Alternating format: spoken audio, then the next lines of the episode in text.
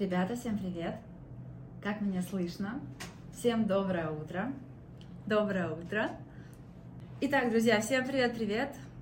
Я Ирина Ахмадулина, инвестор, кандидат экономических наук, автор блогов по инвестициям, ведущая «Деньги не спят», и это «Инвест утром». На самом деле хочется отметить, что прошлая неделя была максимально интересной, потому что индекс московской биржи откатился на начало года. Э, хочется отметить, что основные причины этого отката это, конечно же, геополитика. На этой неделе, несмотря на то, что вроде бы э, будут праздники, московская биржа работать не будет, тем не менее, именно на этой неделе мы будем ожидать много важных э, выступлений и со стороны России, конечно же, будут выступления президента, а, будут выступления и со стороны США, и Европы и так далее. Поэтому давайте начнем по порядочку. Итак, прежде всего, а, начнем с того, что нас ждет. Из новостей. Полюс золота, многими инвесторами любимая компания Полюс будет, будет публиковать свои финансовые результаты по итогам второго полугодия и за 2022 год. И знаем, что золото это один из важных активов в портфеле инвестора. Я вот в этой части хочу с вами поговорить о том, что зачем вообще инвестору иметь золото, а, какие перспективы у золота на текущий момент, а самое главное, а, что будет с фондами на золото, которые торгуются в долларах, потому что вот тема золота, я знаю, что она очень многих интересует. Поэтому давайте начнем с этого по порядочку. Итак, если мы вернемся на полгода назад и посмотрим на отчетность полюса, то мы увидим, что на самом деле у компании не самые сильные результаты. То есть по реализации золото в первом полугодии снизилось на 19%. И как любопытно, что сама выручка также снизилась на 19%. Соответственно, ввиду того, что нет особых драйверов, как у экспортера для, полюзо, для полюса, чтобы выстроить и возобновить те самые объемы. Плюс э, все равно золото это весьма специфичный актив. Здесь я тоже не жду каких-то сильных результатов. И тем более, если мы посмотрим на котировки, то видно такое давление на них и даже в определенном смысле снижение. Вот, поэтому по, по полюсу такие весьма пессимистичные у меня прогнозы не покупая полюс в свой портфель, нет, просто было золото в портфеле вот до прошлой недели. Что еще хочется отметить, да, друзья? Прежде всего, многие интересуются, что же будут, будет с фондами на золото в долларах и, в принципе, какая перспектива у золота на второе даже там на первый квартал, на первое полугодие, на второе полугодие 2023 года. И здесь я хочу поделиться с вами своими мыслями. Почему вообще золото активно росло и почему сейчас оно находится в такой стадии э, коррекции. То есть прежде всего, почему я видела такой рост золота? Это было связано с тем, что рынок э, со стороны, опять же, э, большей массы инвесторов ожидал, что ФРС не сможет так долго, усердно и активно повышать ставки, э, и в конце концов когда-нибудь переобуется и начнется движение в сторону снижения этих ставок. А именно на снижение, э, на ослабление DXY, самого индекса доллара, золото всегда растет в цене. Это просто вот, ну, некая такая закономерность. А, и именно из-за этого золото в определенные моменты росло, когда просто не верила заявлениям Пауэлла, не верила этим повышениям ставки, все ожидали, что вот в, во втором квартале начнется переобувание, во втором квартале мы начнем видеть снижение ставки. Однако, друзья, я вот в Пульсе специально публиковала такую диаграммку, где показывала, где показала, как э, вела себя ФРС и как вел себя рынок, и как вело, вело золото. И здесь видно, что после последних макроданных с прошлой недели, которые мы с вами э, разбирали, и после заявления членов э, ФРС мы видим, что на самом деле сейчас возможно даже уже три повышения ставки. Представляете, три повышения ставки в этом 23 году, помимо того, что было уже максимальное число повышений ставок за короткий период времени в США. Вот, и на этом, конечно же, золото пошло в коррекцию. А сейчас, на самом деле, если у вас нет золота, абсолютно нет золота, да, господа инвесторы, то это может быть прекрасным моментом для, для формирования этой позиции. То есть вот если посмотреть на график, сейчас я тоже открою TradingView, то сейчас у нас золото торгуется 1846 а, долларов за тройскую унцию. В принципе, весьма хорошая величина для того, чтобы заходить, потому что еще, конечно же, будут повышения ставки, и рынок это уже прайсит в какой-то степени, потому что откат по золоту был э, больше 5%. И это, конечно же, ну, существенно для такого консервативного актива. Поэтому здесь это может быть прекрасным моментом для входа. Теперь давайте к фондам на золото, которые торгуются на московской бирже, Тиньковские фонды на золото и еще у, других э, управляющих компаний. Здесь очень важно понимать, что этот фонд, он формируется на золото, которое физически находится в России.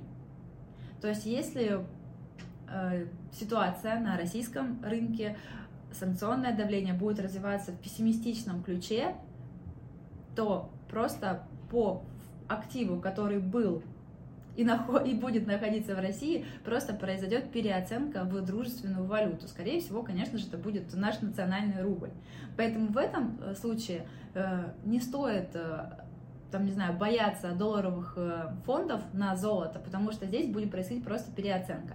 Тоже э, уточнила этот кейс э, с коллегами, кто занимается именно фондами на золото, и сообщили, что здесь инвесторы максимально защищены, и каких-то скажем, неприятностей от фонда на золото, золото, которое физически находится в России, ждать не стоит. Поэтому, друзья, будьте здесь э, спокойны, надеюсь, что эта информация вас э, подбодрит. И если, опять же, если у вас нет золота в портфелях, то вот текущие отметки могут быть интересными для формирования долгосрочных позиций, потому что уже золото активно откатило.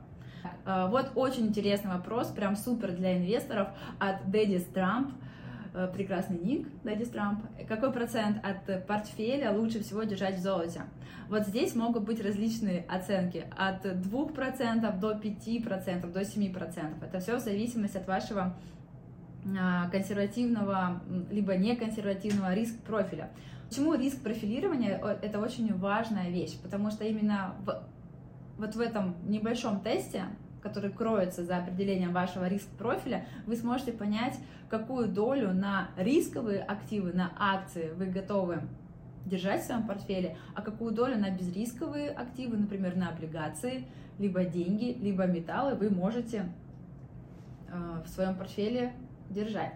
Вопрос не в том, что мы ожидаем от этой недели, а в том, как реагировать на то или иное заявление. Если будет все плохо, все вниз, что делать? Если будет э, какая-то нейтральная новость, то опять же, что делаем? А так гадать можно долго. Николай, это прекрасный вопрос, и он в какой-то степени откликается с моим небольшим исследованием, которое я делала в октябре 2022 года на конференции Smart Lab. Почему очень важно скажем так, заглядывать в историю, особенно таких э, новых данных для России, потому что если до этого в нашем рынке были не резиденты, которые, скажем, торговые дни делали иными, то сейчас стратегия э, российского инвестора должна перекроиться с вот, эти, с вот этой большой массой частных инвесторов в стакане, потому что вот буквально свежие данные АЦБ вышли, что 83% Э, это именно частные инвесторы. И естественно, что здесь вот это все информационное поле очень активно давит. И вот это мое небольшое исследование для конференции э, подсветило такие моменты, что каждый раз, когда какой-то происходит шок, Несмотря на то, что все всегда говорят, на панике не распродаем, мы на панике покупаем, мы инвесторы, жизни, вот если просто посмотреть на то, как происходили обороты э, на московской бирже, никто на панике не выкупал. Большая часть инвесторов именно распродавала.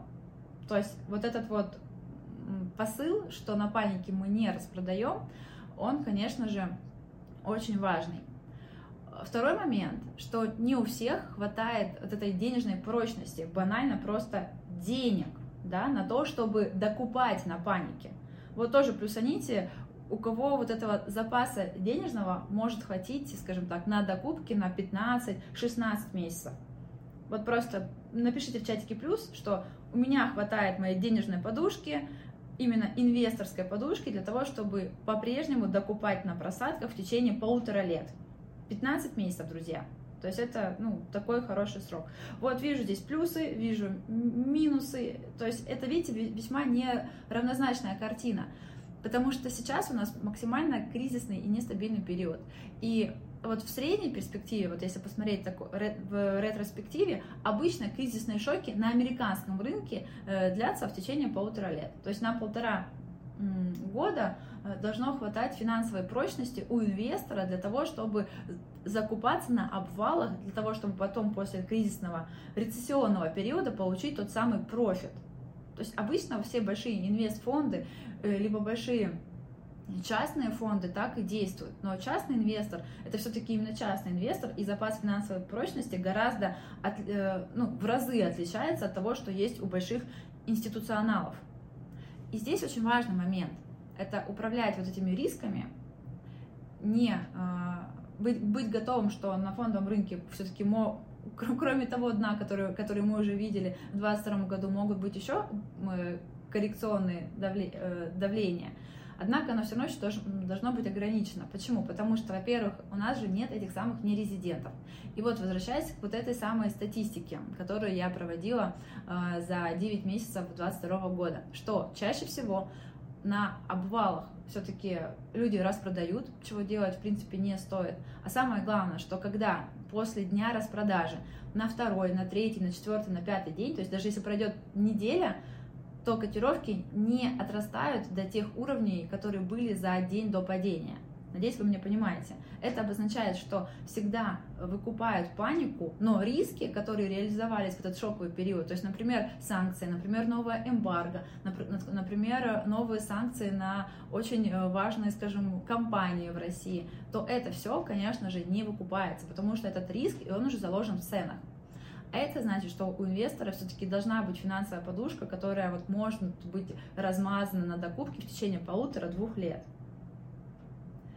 Мариса пишет прекрасный комментарий, что никаких денег не хватит, чтобы выкупать это дно. Да, друзья, на самом деле частные инвесторы это все-таки ну, лимитированное количество денег. Поэтому здесь будьте ну, максимально осторожны. Вот, э, это опять же, к чему я это все говорю? Что здесь очень важно регулировать риски. И вот сейчас, если мы откатились по отметкам на начало года, то есть э, такие, скажем, негативные факторы, которые отличают э, год, которые отличают российский рынок от текущего состояния к прошлому году что мы видели, да, потому что в прошлом году я очень тоже активно говорила, что в России э, не было дефицита бюджета, что у нас было положительное сальдо торгового баланса, и что многие компании, в принципе, имели, имели все хорошие шансы для того, чтобы через э, третьи э, там, стороны, через параллельные импорты либо ввозить товары, либо наоборот через параллельные экспорты экспортировать эти товары через прослойки через компании прослойки, то сейчас вот это санкционное давление, оно по-прежнему продолжает нагнетать, однако есть еще другой момент, это уже дефицитный бюджет. И хоть на прошлой неделе а, было выступление Силуанова, где обозначилось, что дефицит бюджета будет равен 2% ВВП, однако текущий уровень доходов, который не растет, и уровень расходов, который все равно опережает э, целевые показатели, подсказывает нам о том, что все-таки дефицит, дефицит бюджета будет э, повыше, потому что не, ну, лично я, скажем так, скептично отношусь к этим оценкам, и э, многие тоже аналитики, кто публикует э, свои мысли на этот счет, приводят, приводят арифметику какую-то, расчеты к этому, тоже скептичны к этим метрикам в 2% от ВВП как дефицит. И это, конечно же, говорит о том, что здесь э, потенциал э, роста у компаний, да, их восстановления, он все равно ограничен, потому что здесь вот есть это давление в виде э, дополнительных налогов, в виде каких-то пошлин, либо еще изъятия платежей. И здесь нужно очень тщательно выбирать эмитентов. Вот здесь очень многие спрашивают про компанию «Газпром». Честно говоря, «Газпром», несмотря на то, что мне как эмитент компания в 2022 году нравилась, да, и я получила эти самые дивиденды, как и все инвесторы, да, не с первого раза, но хотя бы со второго, спасибо, что одобрили, то сейчас все равно здесь есть понимание, что, скорее всего, компания под дивиденды будет э, доиться, да, как бы, может быть, неуместно здесь этот глагол звучал, но очень много подсвечивается со стороны Минфина, что все э, рассчитывают э, на соблюдение эмитентами дивидендных политик, а у Газпрома одна из самых щедрых дивидендных политик э, на российском рынке. Поэтому какой здесь вывод, что да, возможно, что компания на дивидендных в дивидендный сезон, вот в летний сезон для российского рынка, конечно же, будет расти. Но очень сложно развиваться бизнесу в условиях такого ограничения, в условиях такого ограничения операционной деятельности, когда ты большую часть денежного потока направляешь не на инвестирование своих, э, скажем так, своей деятельности, а на дивиденды. То есть ты этот денежный поток ты изымаешь у компании. Вот, поэтому Газпром для меня это очень э, сложная история. Если вы формируете такие дивидендные портфели, то будьте готовы, что да, вы будете получать дивидендные доходы. Возможно, и дивидендные доходы для вас это одна из точек для формирования портфеля, потому что есть дивидендные стратегии, но будьте готовы, что по стоимости ваш портфель может снижаться. Это тоже очень важно учитывать. Итак, давайте про золото я сделаю некое резюме. Если у инвестора сейчас в портфеле нет золота, да, то текущие отметки, они прекрасны для того, чтобы начинать формировать. Э, я тоже вот текущие отметки для себя считываю как хороший сигнал для перезахода. Поэтому на этой неделе тоже буду вновь заходить в Тиньковский фонд на золото. Очень важно. Второй момент, да, резюме по полюсу. Я не жду сильных данных на этой неделе, к сожалению, потому что первое полугодие э, было, скажем, неприятным с точки зрения финансовых и операционных результатов, минус 19% по реализацию и минус 19% по по самой выручке.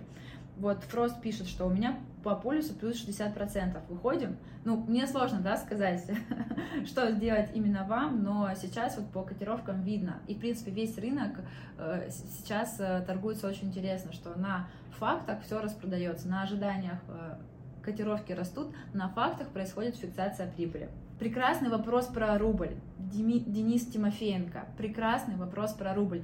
Почему вдруг рубль почувствовал силу? Друзья, у нас сейчас э, идет такой э, период э, налоговый.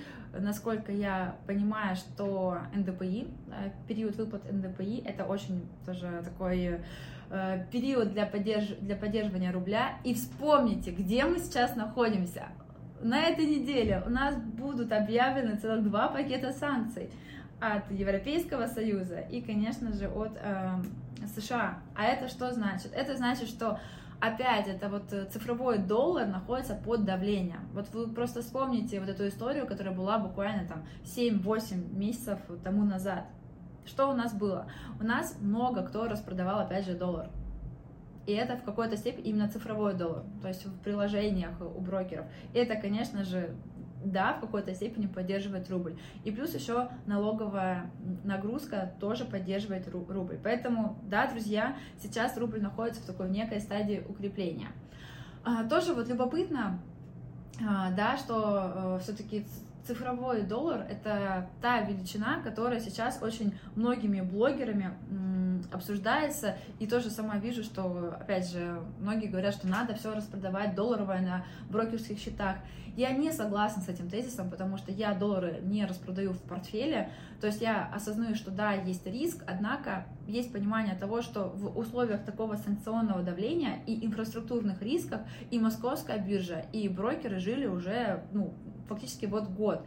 Вот, вот на этой неделе мы будем с вами отмечать эту грустную годовщину. А это, соответственно, под, э, подсвечивает возможности, что да, мы э, либо будем торговать на внебиржевом рынке долларом, да, тоже есть, есть такой вариант, либо, конечно же, э, либо какие-то другие еще опции будут настроены, потому что полностью исключ, исключить доллар, да, глобально из торгов сейчас просто не представляется возможности.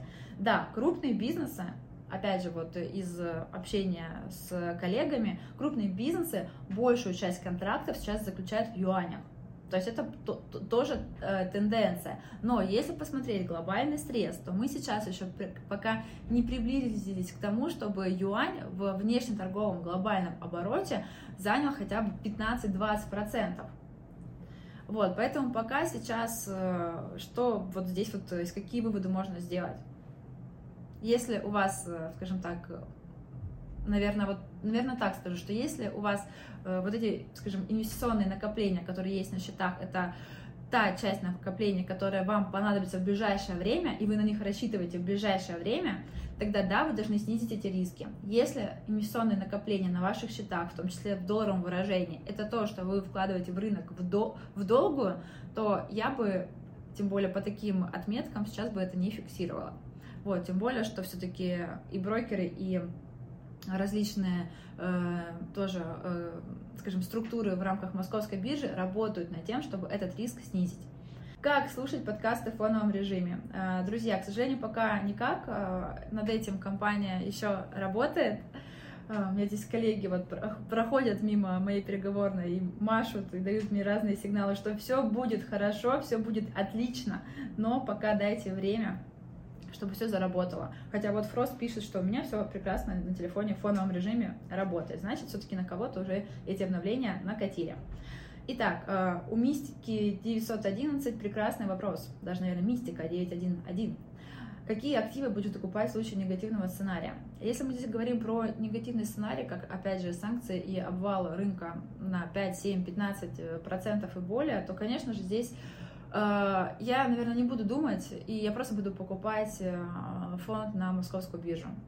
Потому что вот сейчас мы находимся вот в этом, э, на такой развилке, то, что нам и нужен слабый рубль, у нас активно давит вот этот проинфляционный риск, да, потому что дефицит бюджета, что, в принципе, по расходам населения тоже видно, что здесь есть определенные сложности. И Центральный банк на пресс-конференции две недели тому назад тоже дал активный сигнал, что да, возможно повышение ставки в следующем заседании на 0,5%. Э, вот, поэтому здесь я просто буду докупать э, фонд э, на московскую биржу.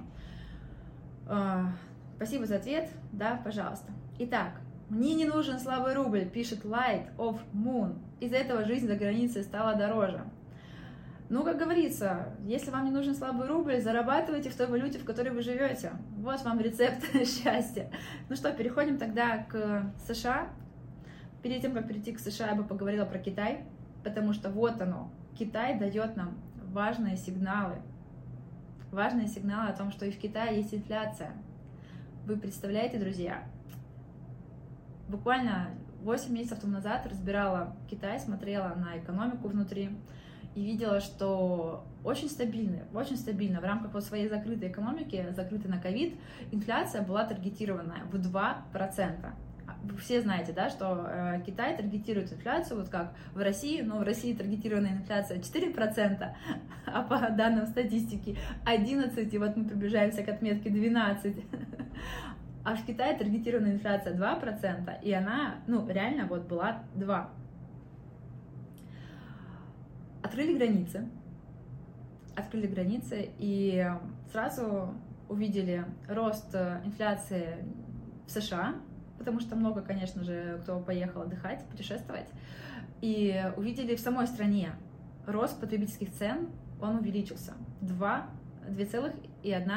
2,1% в январе, 2,1 в январе.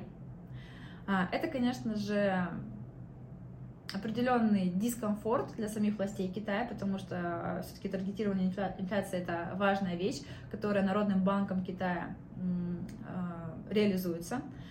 Сегодня было заседание в Китае. Народный банк Китая сохранил ставку на один год, вот 3,65% годовых, сохранил пятилетнюю ставку. То есть э, для тех слушателей, кто только погружается в китайскую экономику, сориентирую, что ставка на один год дается для новых кредитов, для непогашенных кредитов в Китае, а пятилетняя ставка – это ставка для ипотеки, то есть именно на рынке жилья.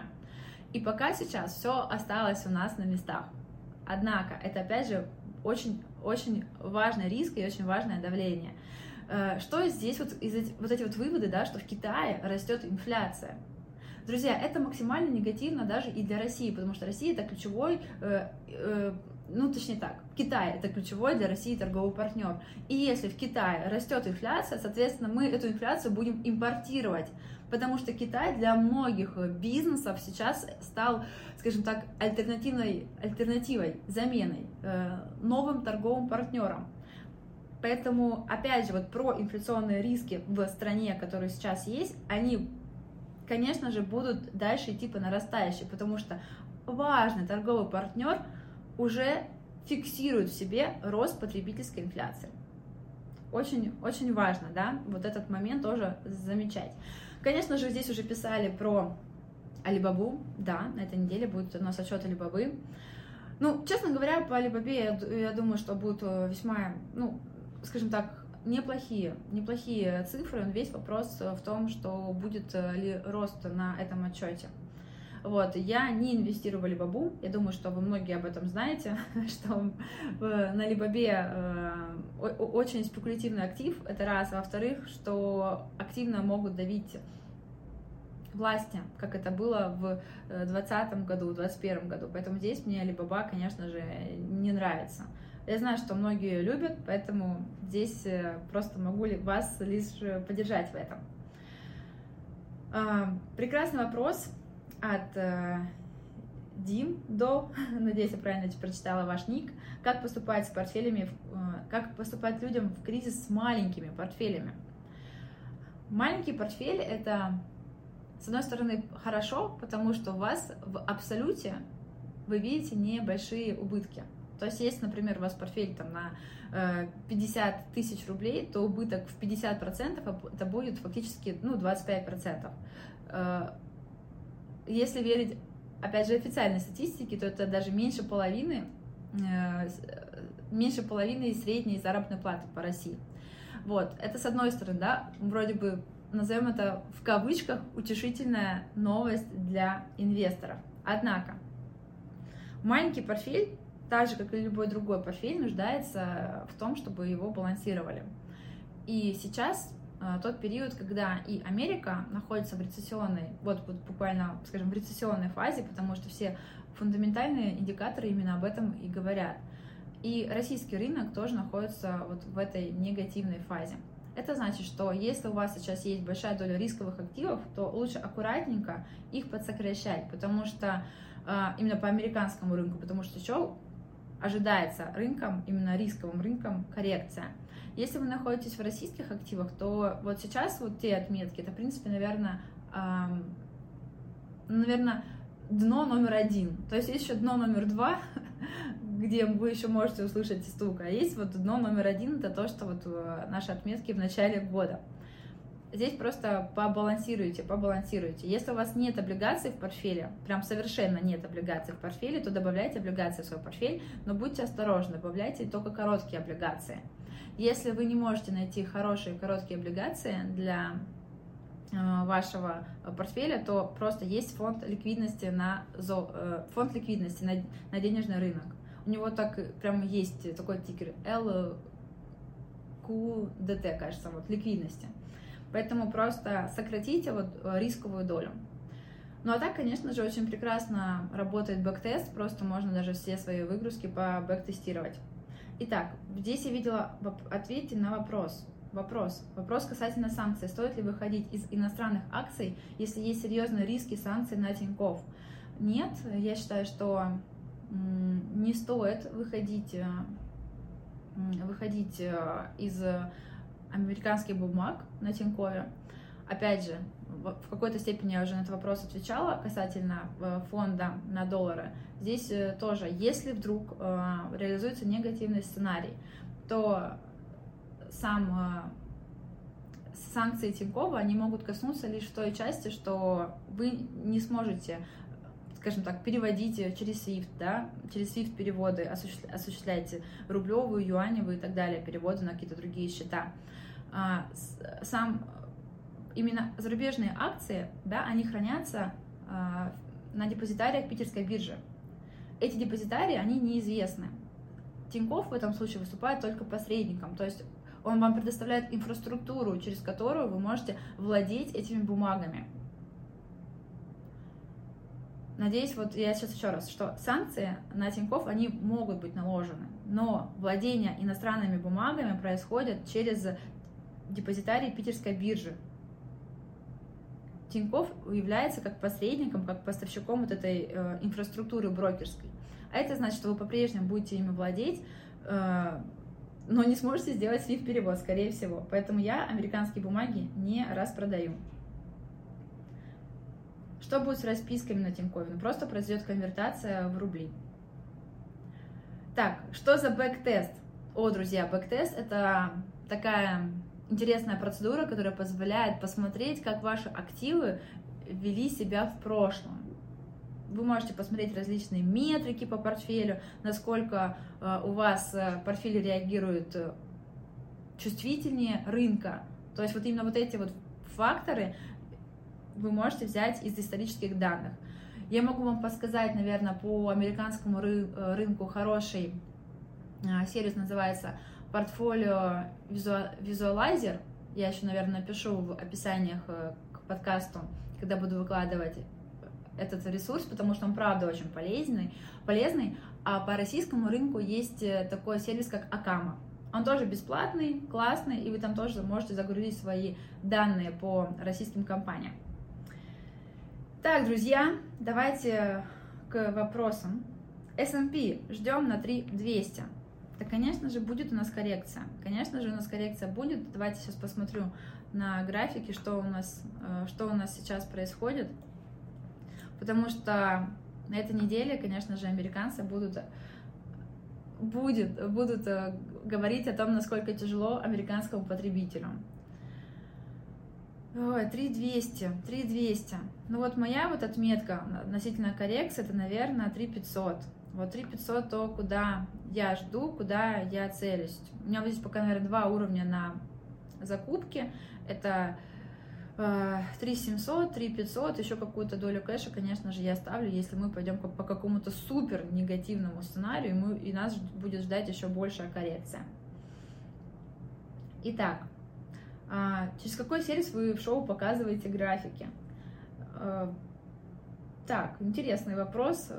Графики мы берем исходники в Блумберге, либо в отчетностях компаний, либо через какие-то другие аналитические ресурсы. А потом нам помогает это сделать в нашей стилистике. По поводу американского рынка давайте поговорим поподробнее, потому что тоже вот нашла прекрасные данные о том, как отчитываются компании. А, на этой неделе у нас уже отчиталось почти что почти что весь индекс S&P 500. То есть 82% компаний уже представили свои отчеты.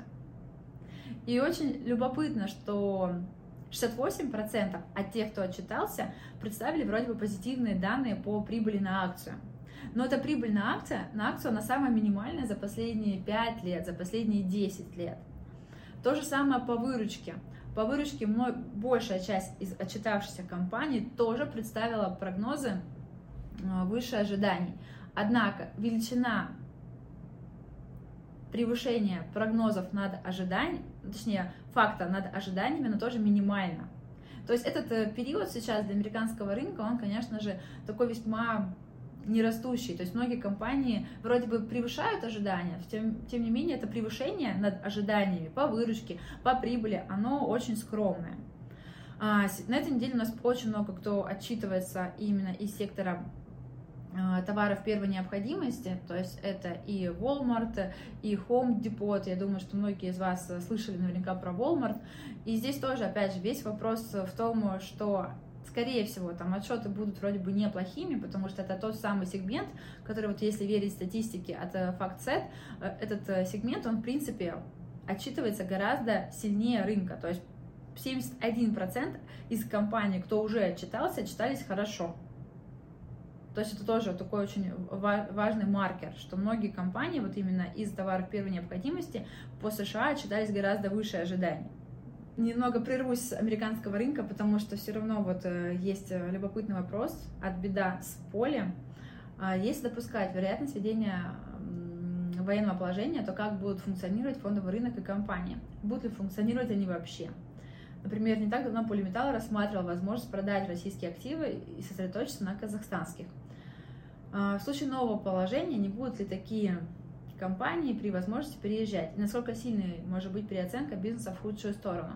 Но это, опять же, вот вопрос э, вроде бы имеет место быть, да? На самом деле есть уже э, кейсы, когда изначально российские бизнесы э, продаются, ну, либо разделяются на российский бизнес и на зарубежный бизнес. Такое вполне может быть. Мы вот просто видим это, да, по э, Positive Technologies, которые тоже разделились, что-то оставили в России, большую часть бизнеса, который генерится именно, именно на территории России, что-то выделили в международный бизнес. Это нормальная практика. Э, и здесь я не скажу, что эта практика делает неинтересным эти компании. Посмотрите на котировки Positive Technologies, они в лидерах роста на московской бирже. Да, компания дорогая по мультипликаторам, но она, тем не менее, лидирует.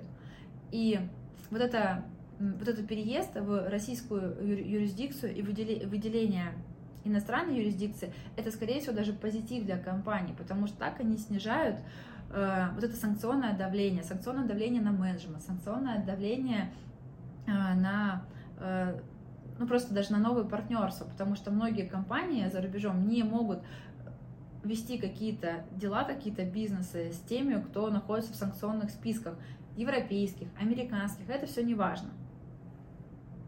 Поэтому здесь я не вижу риска переоценки в худшую сторону. Это может быть волатильным периодом, потому что посмотрите, что было с Яндексом, да, когда э, пошли разговоры на выделение части российского бизнеса и зарубежного бизнеса. Это, конечно же, всегда тревожит инвесторов, тем более, что сейчас в стакане большая часть рынка это именно частные инвесторы, которые вот испытывают всегда дискомфорт, если маячит что-то неопределенное и не, неизведанное.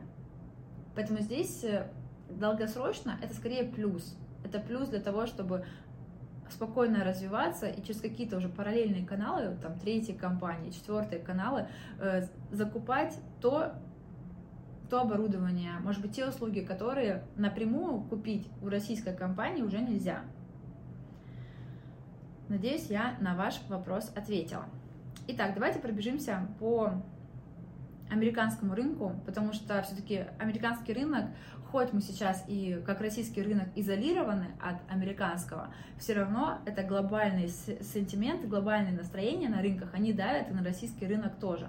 То есть я вижу, что сейчас, конечно же, российский рынок находится под огромным таким давлением, и а, американский рынок э, весьма негативно э, закрыл прошлую неделю как раз-таки вот из этих плохих стат данных. И российский рынок тоже. То есть был глобальный сентимент, глобальные настроения и вот это санкционное давление в том числе. Ну, все сейчас пока сигнализирует нам об этом. А, на этой неделе мы будем будем держать руку на фокусе в том, как, как себя чувствует потребитель, какой у него Э, индекс на расходы на личное потребление, потому что уже многие многие-многие инвестдома публикуют, что да, друзья, у нас э, потребитель страдает, то есть скоро потребителю просто ни на чем будет э, экономить и тратить деньги. Это, конечно же, всегда негативно для экономики американской. Кроме того, мы видим данные по ВВП за четвертый квартал и посмотрим, как же там развивались США. Но самое важное, самое важное, вот какие данные я жду, это доходы физлиц и индекс ожиданий потребителей от Мичиганского университета. Это вот все данные, которые у нас будут выходить э, в четверг, 23 февраля. Вроде бы мы отдыхаем, однако Америка в этот день работает. Хотя сегодня Америка отдыхает. Президентский день, как, как никак. Вот. Из моих ожиданий, то мне кажется, что, конечно же, американский потребитель, ему сейчас плохо. А, вот этот уровень сбережения, он сейчас находится на исторических минимумах. Это тоже говорит о том, что э, экономика в такой вот срез, да, он, конечно, она, конечно, под давлением. И данные за первый квартал, скорее всего, тоже будут э, скромными. Итак, друзья, давайте вопросы по Америке, по России, по Китаю, потому что у нас уже прошло 50 минут нашего эфира.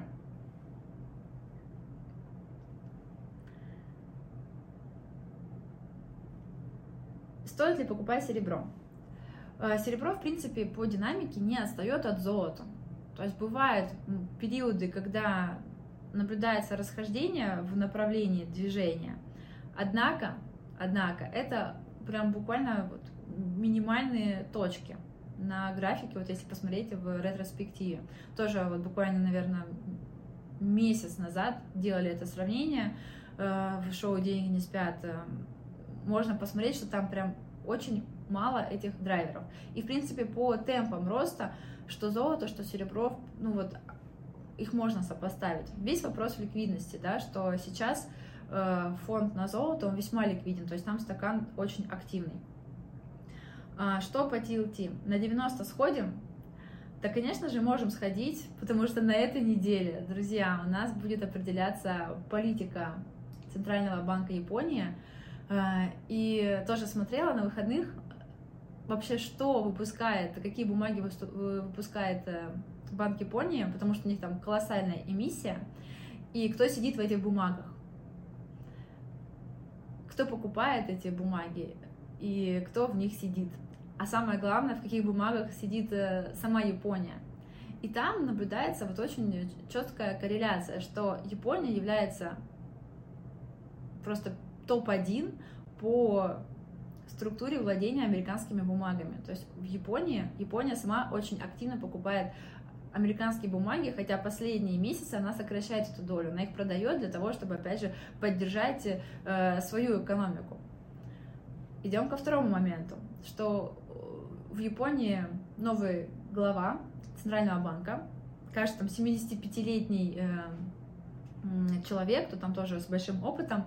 Однако по заявлениям вот CNN, э, который он озвучивал и так далее, не ожидается, что он очень резко в моменте изменит свою политику. Ожидается, что это будет какой-то мягкий переход в дальнейшем, что, потому что сейчас Япония активно активно печатает деньги, занимается эмиссией бумаг и в то же время разгоняет свою инфляцию. Сейчас доходности э, из отрицательной зоны по, амери... Э, по японским бумагам, потому что они всегда были вот минус там сколько-то там процентов, десятых, э, сотых, неважно, они всегда были в отрицательной зоне. А сейчас доходности по японским трежерям выросли в сторону 0,5. То есть это огромный рост для Японии, и инфляция в 3,5, там 3,6%, то тоже большая инфляция для японского, для, для этого региона.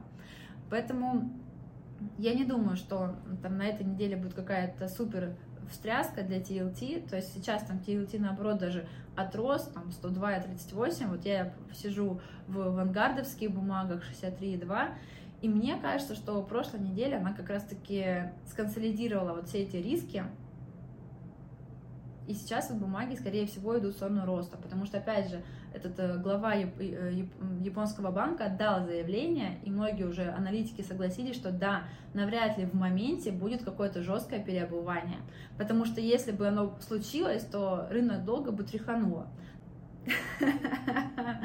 Фрост пишет, что берем с плечом трежеря. Понял, спасибо. Отлично.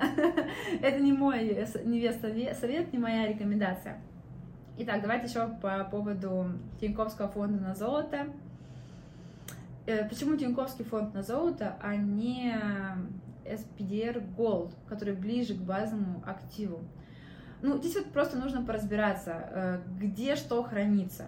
Меня устраивает вот этот вот э, риск, что это в долларах, окей, но это золото, которое находится в России.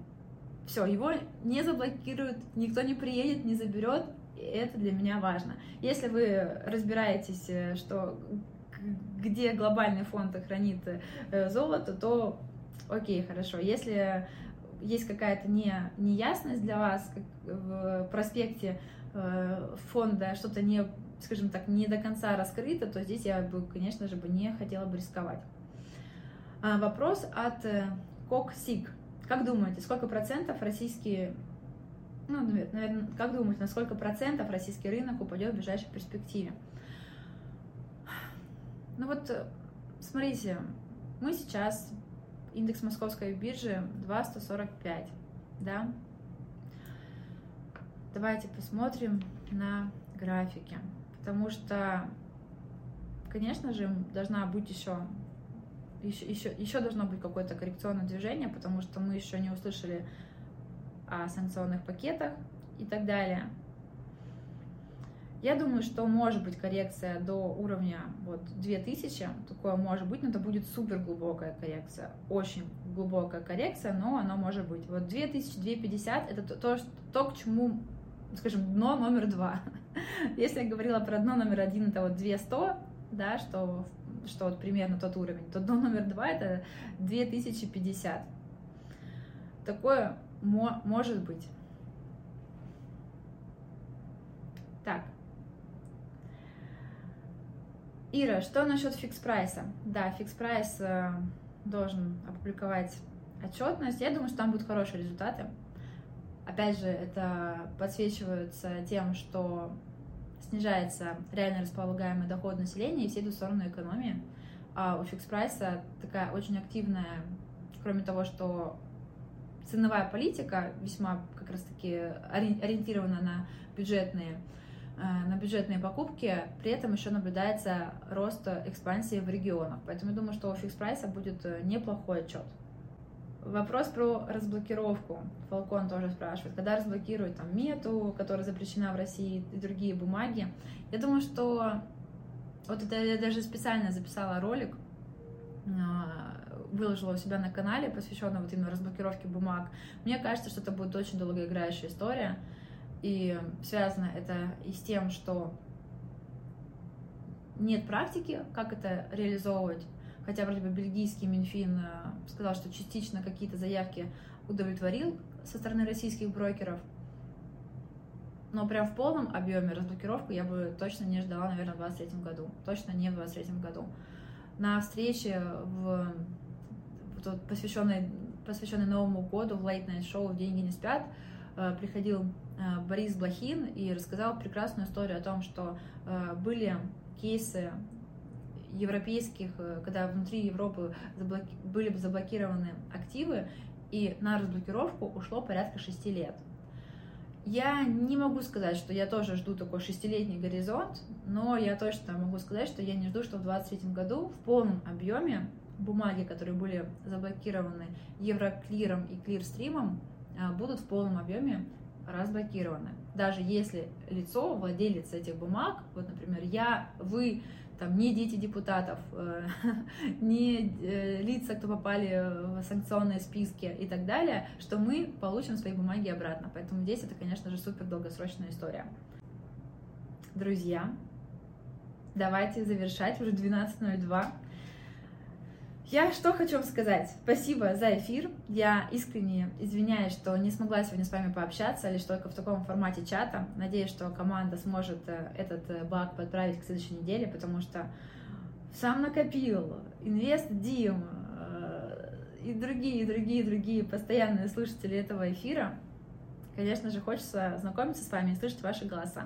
Я желаю вам хороших торговых дней на этой неделе и хороших выходных дней, потому что они тоже будут. Друзья, на связи. С вами была я, Ирина Ахмадулина, и это Инвест Утро. Пока-пока!